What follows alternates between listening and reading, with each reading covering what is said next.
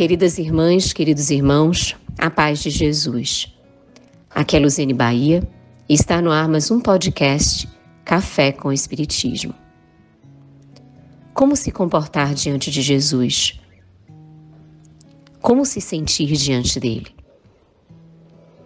André Luiz, através de Valdo Vieira, afirma no livro Conduta Espírita em uma mensagem intitulada Perante Jesus em todos os instantes, reconhecer-se na presença invisível de Jesus, que nos ampara nas obras do bem eterno. Aceitou-nos o Cristo de Deus desde os primórdios da terra. Ora, indiscutivelmente, estamos diante de Jesus. Isso significa que precisamos estar atentos para o que ele nos sinaliza e o que o seu coração nos diz. Ele mesmo indicou que seria necessário termos olhos para vermos e ouvidos para ouvirmos, pois assim teríamos a sensibilidade para melhor atuação. O benfeitor sinaliza.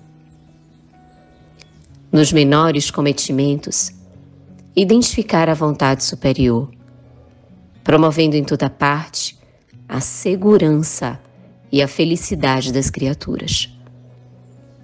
Cada coração humano é uma peça de luz potencial e Jesus é o sublime artífice. Se Jesus está sempre a nos amparar, não está a nos ensinar que nós também precisamos servir de amparo a tantos quantos necessitem de nós? Quantas vezes um olhar acalma, ou um silêncio reajusta e reequilibra? Quantas vezes um sorriso traz esperança e um abraço carrega em si um afago? Lembrar-se de que o Senhor trabalha por nós sem descanso, repouso em débito, deserção do dever, diz André Luiz. O repouso é mérito do trabalhador. Repousar antes de trabalhar é adiar a construção necessária. É postergar a responsabilidade pelo dever. É adiar a felicidade. A mensagem em análise ainda destaca: sem exclusão de hora ou local, precaver-se contra o reproche e a irreverência para com a divina orientação. O acatamento é prece silenciosa. Se Deus tudo sabe, tudo vê, se nos ama incondicionalmente, distanciarmos-nos das suas orientações é iludirmos-nos com os disfarces, é nos encantarmos com as ilusões. Negar-se a interpretar o eterno amigo por vulgar revolucionário terreno. Reconheçamo-lo como a luz do mundo. Neste trechinho, o Espírito André Luiz nos convida a aceitarmos a luz que veio para clarear as nossas percepções e para servir de orientação para a nossa jornada.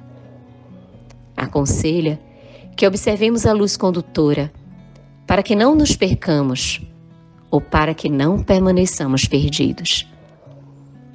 E finalizando a mensagem, André Luiz destaca: em todas as circunstâncias, eleger no Senhor Jesus o Mestre invariável de cada dia. Somos o rebanho, Jesus é o Divino Pastor. A eleição por ele requer decisão firme impostergável e verdadeira. Termos a consciência de que fazemos parte do rebanho por ele coordenado e dirigido é comportar-se com humildade. Que a cada segundo, minuto, dia, semana, mês, ano, busquemos perceber a presença dele conosco nas mínimas, e nas mais complexas situações. E que tenhamos a coragem de seguir os seus passos iluminados rumo à nossa autoiluminação e à nossa autolibertação. Que Ele nos abençoe em nossa jornada. Com gratidão imensa no coração, um grande abraço e até o próximo podcast Café com o Espiritismo.